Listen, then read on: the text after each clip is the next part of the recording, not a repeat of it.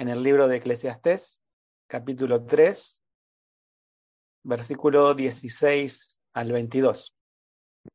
Yo lo voy a leer en Reina Valera 1909, no hay mucha diferencia con 60. Así que mm, luego de leerlo vamos a, a estar estudiando y, y, analizando estos versículos con la ayuda del Señor. Eh, vamos al versículo 16 de Eclesiastés 3 y vamos a leer hasta el 22. Dice así.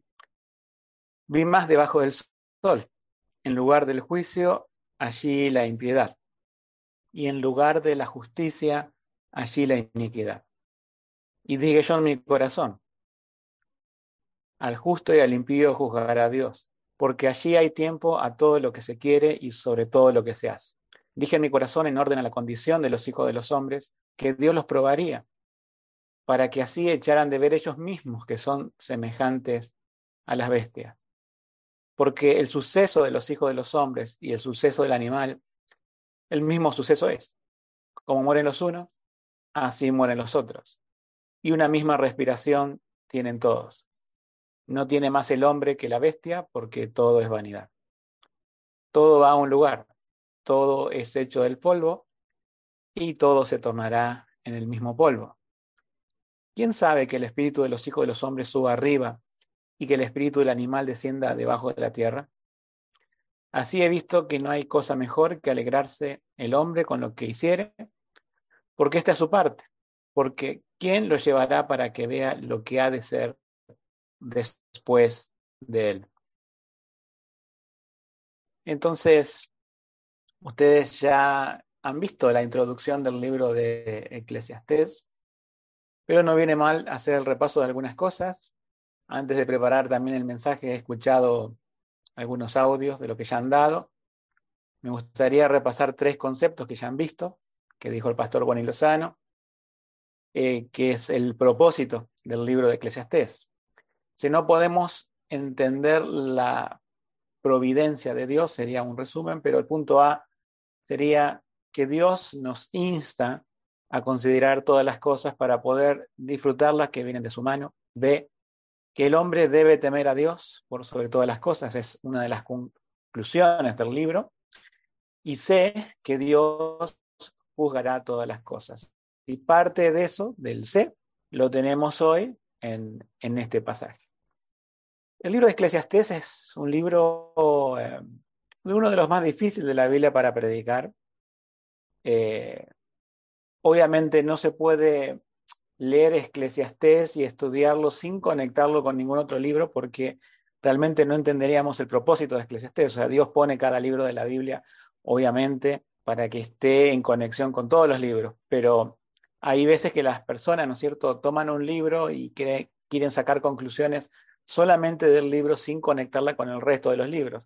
Obviamente no se puede hacer con ningún libro de la Biblia, eso no sería aconsejable, pero menos con Eclesiastés. Si nos quedamos solamente con Eclesiastés y le diríamos, a ver, supongamos, ¿no? Una persona del mundo que saque sus conclusiones solamente del libro de Eclesiastés, dirían que los cristianos este, no tienen esperanza, que los cristianos no tienen un sentido real de la vida o cosas por el estilo. Pero el libro de Eclesiastés está conectado con los demás libros. Entonces, si todos coinciden coincidirán en, en algunas definiciones, pones históricas, eh, incluso de tiempo de la Reforma, y no todos todo se ponen de acuerdo en muchas de las cosas de Eclesiastés. Una de las cosas que puede sugerirnos el título, ¿sí? Eh, bueno, que, no el título, sino la palabra principal que usa Eclesiastés, porque el título significa el maestro o el predicador. Pero sí hay una palabra que aparece en Eclesiastés 40 veces aproximadamente. ¿Cuál es esa palabra? Bueno, esa palabra es Hebel, que quiere decir o tiene una raíz en la palabra vapor. Cuando dice todo es vanidad, a veces estamos o somos dados a pensar de que nada sirve o que nada tiene propósito ni sentido. Sin embargo, cuando lo vemos de la perspectiva de la raíz de la palabra hebrea de vapor, nos damos cuenta que todo es efímero y que en cierta forma también, mm, así como no te puedes sujetar del vapor, no podemos sujetarnos de las cosas de esta vida. Tenemos que levantar nuestra mirada mucho más allá de las cosas materiales que tenemos delante, mucho allá del diario vivir y enfocarlas en Dios. Entonces cuando dice vanidad de vanidades y esta palabra se repite una y otra vez, es el vapor. Es como también Santiago, que tiene una mentalidad judía, ¿no es cierto?, en el Nuevo Testamento, dice en mm, capítulo 4, 14 de Santiago, que no sabéis lo que será mañana, porque ¿qué es vuestra vida? Y ahí está una definición tipo eclesiastés, ¿no? ¿Qué es vuestra vida? Ciertamente es un vapor que aparece por un poco de tiempo y luego se desvanece. Yo no sé, hermanos, eh, pero en todas las latitudes las personas piensan parecido, ¿no? Queremos que nuestra vida tenga un significado en base a lo que hacemos. El mundo busca un significado, supongamos, a ver, pensemos un poco, en base a sus carreras, en base a sus trabajos, a sus proyectos de vida. Y cuando más persigue esas cosas, más en desesperación cae. Para darse cuenta, y a lo mejor se da cuenta al final de la vida, que todo fue en vano, que todo fue un vapor. Estaba persiguiendo el viento y no lo pudo alcanzar.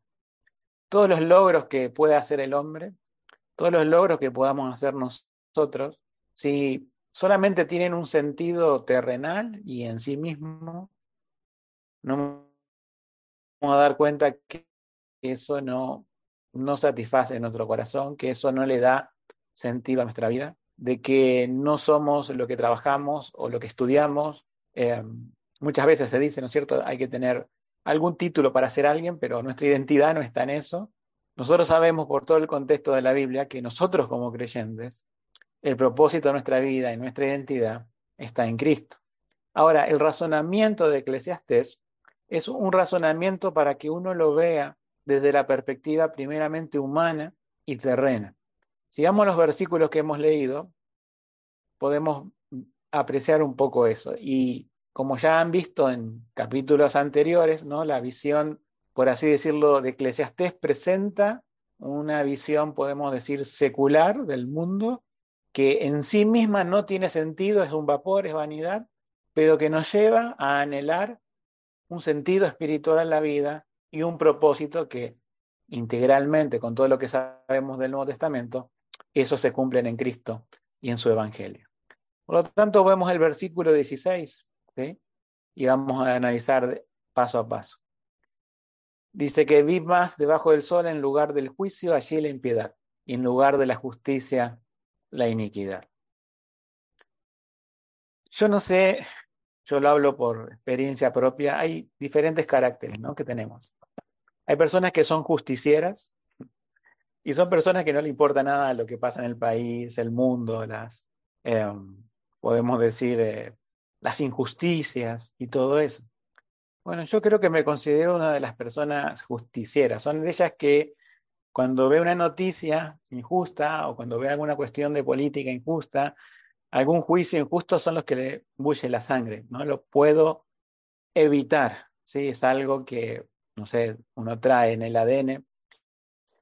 Pero también recuerdo el libro de Eclesiastés, porque si no lo recordara, ah, me quedaría con la noticia y realmente se me arruinaría todo el día y toda la semana. Yo no sé qué le pasa a cada uno de vosotros cuando ven injusticia. Bueno, aquí el predicador, eh, no lo dije, pero supuestamente es Salomón, ¿sí? creemos que Salomón, la tradición reformada, que así lo identifica, él dice que ha visto que en lugar del juicio está la impiedad. Y donde se esperaría que deba haber justicia, está la iniquidad. O sea, la Biblia ya nos advierte que nos vamos a encontrar con esto que nosotros esperamos. Siempre esperamos que se haga justicia. Siempre esperamos que eh, los gobiernos actúen adecuadamente. Siempre esperamos que en nuestro trabajo se recompense al que trabaja más, se penalice al que trabaja menos. Siempre esperamos en las escuelas, en las universidades, que el que más estudia, el más aplicado es, saque mejor nota y tenga un mejor título. y que el que no, no. Y también esperamos que la mejor, la persona más capacitada y responsable progrese en la vida, y la persona que es irresponsable y ventajera no progrese en la vida. Pero ¿qué nos muestra el libro de Eclesiastés? Que a veces eso sucede y a veces eso no sucede. A veces sucede que las personas menos preparadas y las personas que son menos aplicadas, menos responsables, menos éticas, ocupan mejores puestos de trabajo, ocupan cargos eh, en las diferentes esferas de la vida y uno mira así y dice, bueno, entonces, ¿cuál es el sentido de que yo haga las cosas bien? Si los otros hacen las cosas mal y le van mejor. Siempre va a surgir ese pensamiento en nuestro corazón. Lo bueno es que la Biblia nos anticipa ese pensamiento diciendo, bueno, no has descubierto nada nuevo. La cosa parece ser así, pero hay algo que debemos ver por encima de esto. Que obviamente, si no tuviéramos al Señor, eh, veríamos toda esta injusticia y muchas personas que no tienen al Señor caen en el fatalismo, diciendo, ¿para qué voy a esforzarme si todo está mal y todo va a ir de mal en peor? Bueno, Eclesiastés nos, nos muestra una faceta de que esto ha pasado en el mundo, pasa y va a pasar hasta que el Señor venga. Pero también hay una reflexión en el versículo 17, que esta reflexión no la tiene el no creyente, que dice, y dije yo en mi corazón, al justo y al impío juzgará Dios, porque allí hay tiempo a todo lo que se quiere y sobre todo lo que se hace. A veces hay una disyuntiva en los predicadores, los que preparan mensajes sobre el libro de Eclesiastés. Eh, algunos han concluido, creo que no acertadamente, ¿no? que mm, no hay idea de eternidad en el, libro de Eclesiastés. Pero alguno pensará, pero bueno, como versículos anteriores, en el mismo capítulo, dice que Dios puso eternidad en el corazón del hombre. Sí, eso lo dice la versión 60. Las versiones de la Reforma decían que Dios puso el mundo o el tiempo en el corazón del hombre. La palabra Holland se puede traducir de diferentes maneras. Pero sí hay hay em, eternidad, podemos decir, cosa trascendente en el libro de Eclesiastés, por más que en este pasaje que elegimos para dar hoy, eh, hable de que, bueno, parece como que el animal y el hombre tienen el mismo suceso. Pero el versículo 17 nos dice que ante esta injusticia, que como digo es esperable, de que personas, como en otras partes de Eclesiastés dice que hay impíos que prosperan por ser impíos, ¿no es cierto? Por eso lo he hecho. Acá hay una explicación. Al justo y al impío juzgará Dios. O sea, el tercer punto general que ustedes vieron de Eclesiastés, podemos decir, se aplica en el texto de hoy. Dios va a traer todas las cosas a juicio. La pregunta que todos nos hacemos es, bueno, pero ese juicio va a ser sobre esta tierra o va a ser sobre un futuro. Claro, todos nosotros quisiéramos que se haga justicia en esta tierra. No por eso no vamos a perseguir las cosas justas en esta tierra, pero esperaríamos ver que aquel que comete un delito vaya a la cárcel, quisiéramos ver que aquel que hace las cosas mal sea despedido de un trabajo, quisiéramos ver que aquel funcionario que se ha corrompido sea removido de su cargo. Pero posiblemente no lo veamos. No siempre. Dios puede obrar de modo de traer muchos juicios mientras la persona está viva o mientras nosotros vivamos.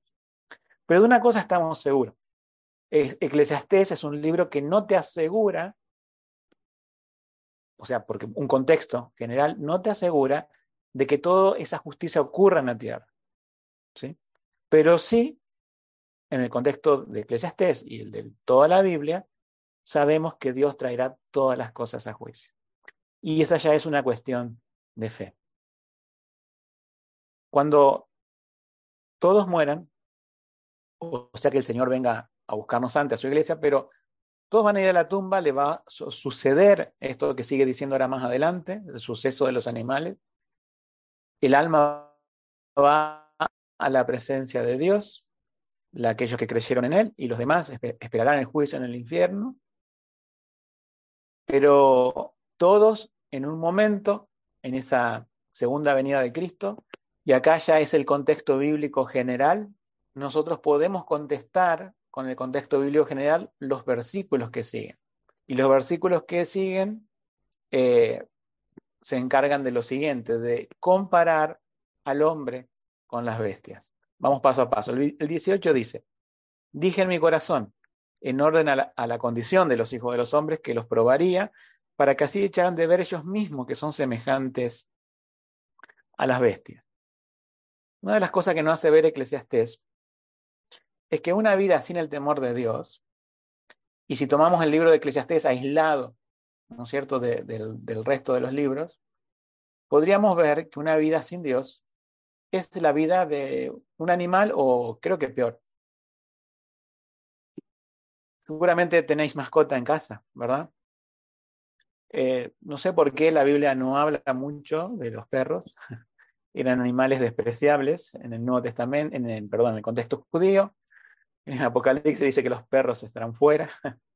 No eran amigables, parece, los perros. Quizás tenían otros animales.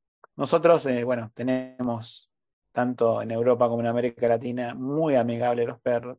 Yo me pregunto siempre, cada vez que me levanto de mañana, tengo un perro pequeño y él este, parece que no cambia de humor. Nunca, nunca lo vi levantarse malhumorado.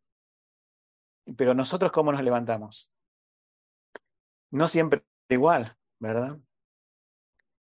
Bueno, el libro de Eclesiastés nos muestra que una vida sin Dios es, aún peor que la de los animales, es más miserable.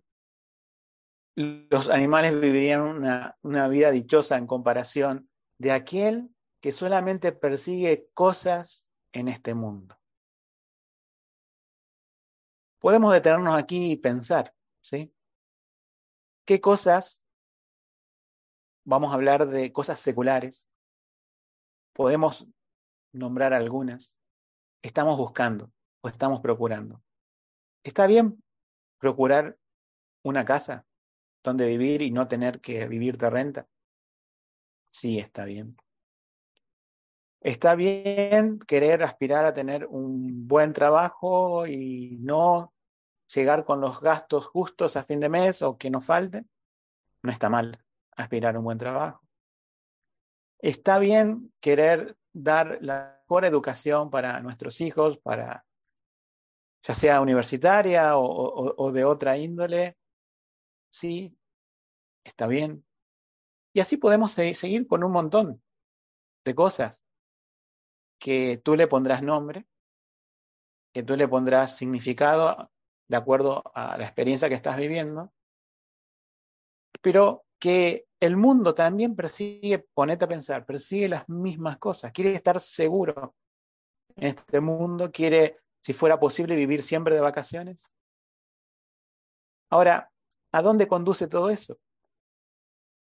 El mundo cuando consigue eso, o el mismo el creyente, cuando consigue, ah, estaba luchando por este logro y una vez que lo tengo, ¿no te ha pasado de que dices, y esto era todo? Trabajé muchos años para comprarme ese auto, no sé cómo se dice ya, carro, auto, se dice en Argentina. Eh, ah, lo tengo. Y eso era todo. Mira cómo los niños cuando son muy pequeños, también tienen esta, esta, idea del pecado, ¿no? esta falsa idea de que lloran por un juguete. Pueden estar llorando, bueno, a principios si son un poco rebeldes, si no se los encamina, toda la mañana por un juguete. Y, una, y supongamos que lo tiene. Dura tres minutos en sus manos, se aburre y quiere otro. Y esto sucede en la vida adulta. Eh, o sea, el ser humano demuestra tanto cuando es pequeño como cuando es grande, que todo es vapor. O sea, quiere agarrarse de algo, quiere asirse de algo, quiere aferrarse a algo y no le satisface el alma. Entonces, todos los logros que se persiguen, eh, y peor cuando no se logran esos logros, hay mucha gente por perder su, no sé, su pensión, jubilación, su inversión, su banco, su capital, se suicidan. Hay personas que terminan con su vida porque fracasaron en esto, en aquello. ¿Pero por qué? Porque son vidas sin Dios. cuyo objetivo es el vapor, cuyo objetivo son las cosas de aquí abajo. Entonces, Eclesiastés es un libro poderoso en la Biblia para hacernos ver de que si ponemos las miradas en las cosas de aquí abajo, queremos buscar el perfeccionismo aquí abajo, queremos lograr cosas y de eso va a depender nuestro estado de ánimo. No vamos a ser como el perro que se levanta contento todas las mañanas, sino que todas las mañanas iríamos trabajar en un trabajo que quizás que no nos gusta o, situaciones que no, se torna así. Es cuando necesitamos ver que Eclesiastés te dice, estar en eso. Como cristianos tenemos un ideal superior. Como cristianos tenemos todo. Tenemos a Cristo. Tenemos una vida por venir.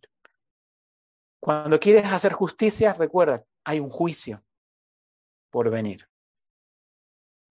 En el versículo 19, aquí el predicador sigue discurriendo también, parece de una manera pesimista, pero es para hacernos ver lo bueno que tenemos nosotros como creyentes. Dice, porque el suceso de los hijos de los hombres y el suceso del animal, el mismo suceso es desde el punto de vista externo, ¿se entiende?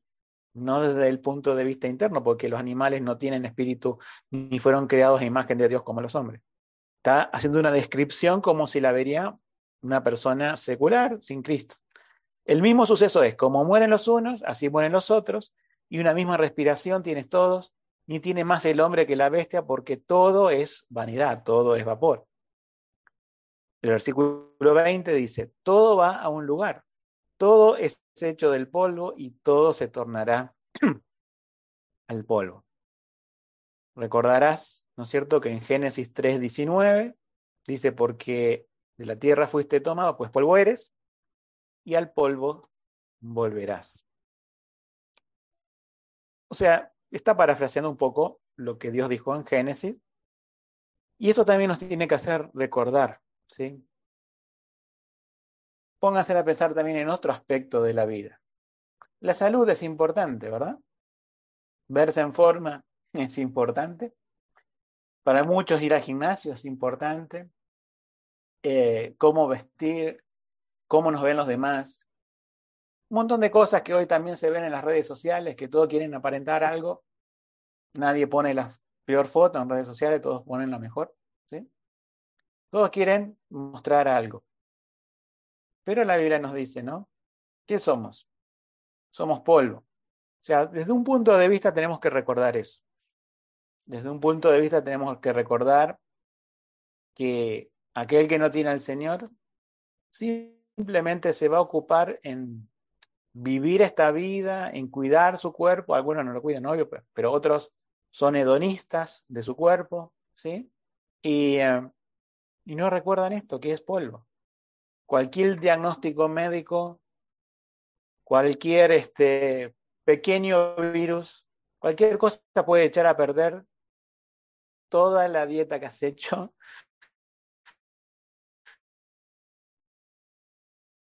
todas las vitaminas que has tomado, todos los controles médicos que has hecho, no puedes contar eso. Una de las cosas que nos muestra el libro de Eclesiastés es que no tenemos el control. El mundo trata de asegurarse de su control. Nosotros no descansamos en lo que podemos controlar. Descansamos en la soberanía de Dios. Pero la raíz de nuestras ansiedades están en desconfiar de la soberanía de Dios y querer nosotros tomar el control de las cosas y querer hacer que todo vaya mejor. No digo que debamos vivir despreocupadamente, no, pero también tenemos que con humildad agachar la cabeza y decir, Señor, tú eres soberano. En tus manos están mis tiempos, decía el salmista, en tus manos está mi salud, está mi trabajo, está mi carrera, está la educación de mis hijos, en tus manos está. Pero nosotros a veces queremos tomarlo con nuestras manos. Es una cuestión de fe.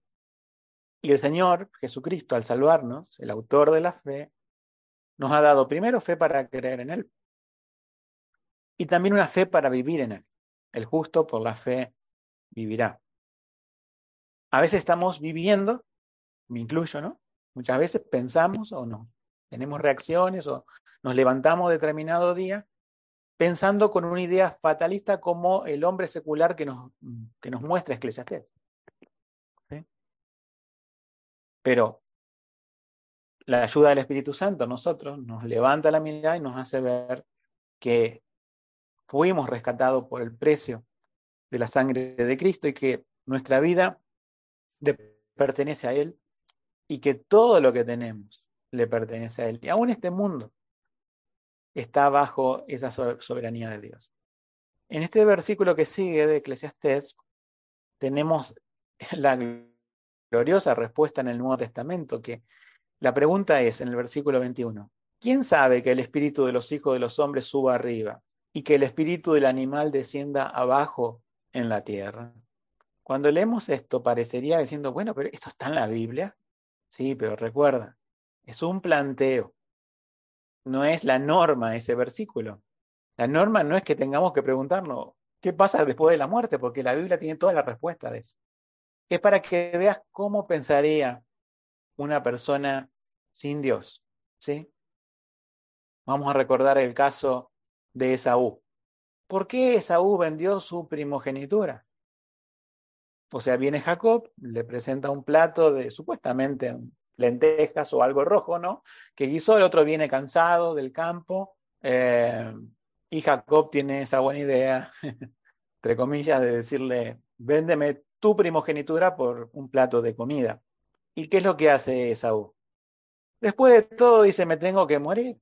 O sea, está razonando como lo que plantea Eclesiastés. Me voy a morir como los animales de casa que yo caso, con Z, ¿no?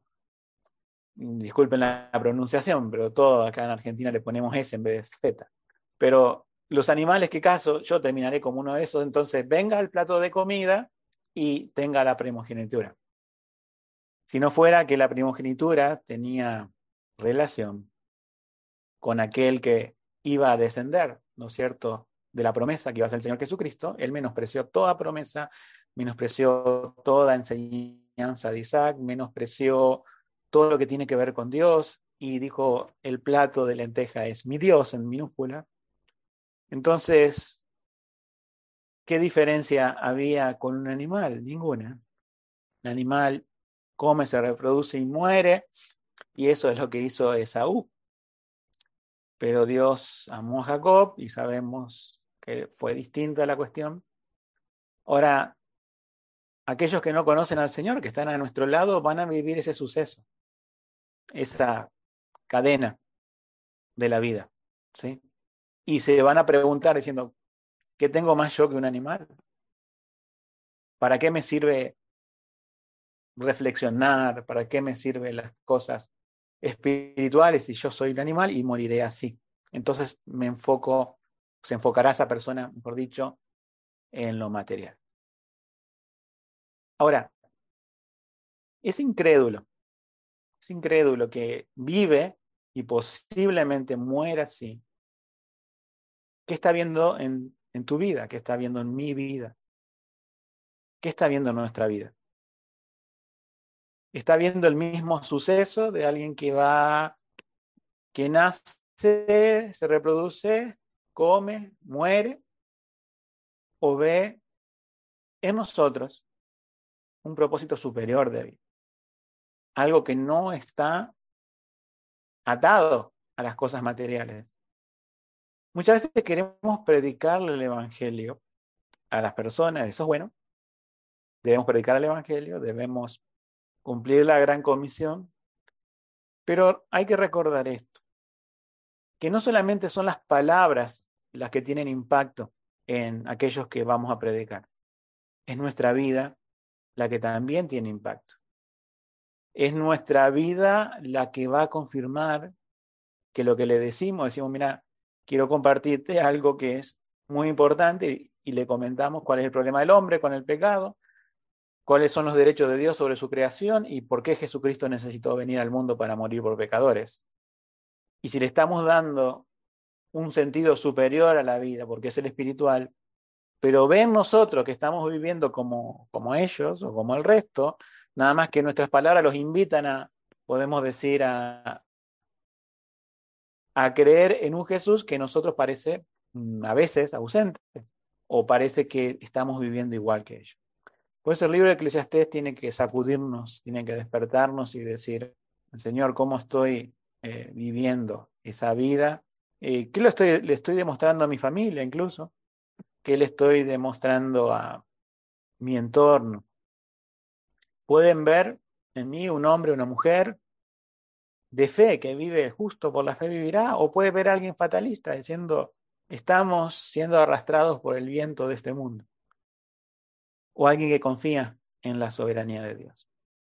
Y la respuesta gloriosa que tenemos a esa pregunta, ¿quién sabe que el espíritu de los hijos de los hombres suba arriba? La tenemos, esa respuesta la tenemos en la cruz y en la tumba vacía. En la cruz el Señor dijo, Padre, en tus manos encomiendo mi espíritu. Si alguien hubiera leído Eclesiastés, diría el espíritu del hombre y también divino, ¿no? Que Dios es, Jesús es la persona, eh, la unión perfecta entre Dios y el hombre, 100% Dios y 100% hombre. Ahora, Él entrega su espíritu y su cuerpo es descolgado de la cruz y va a la tumba. Cuando dice, y mira supuestamente arriba, Padre, en tus manos encomiendo mi espíritu. Ahí está la respuesta a Eclesiastés. El, animal no tiene ese espíritu, esa creación de Dios creado a la imagen, pero el hombre, cuando muere, sí, el Señor Jesucristo, con la naturaleza divina y humana, ¿cierto? Dios es espíritu, una naturaleza divina, y dice, Padre, en tus manos encomiendo mi espíritu. Eh, también visto como, como hombre que es también, uno ahí entiende, ¿no? Que no es el mismo suceso de las bestias, de los animales, que del hombre.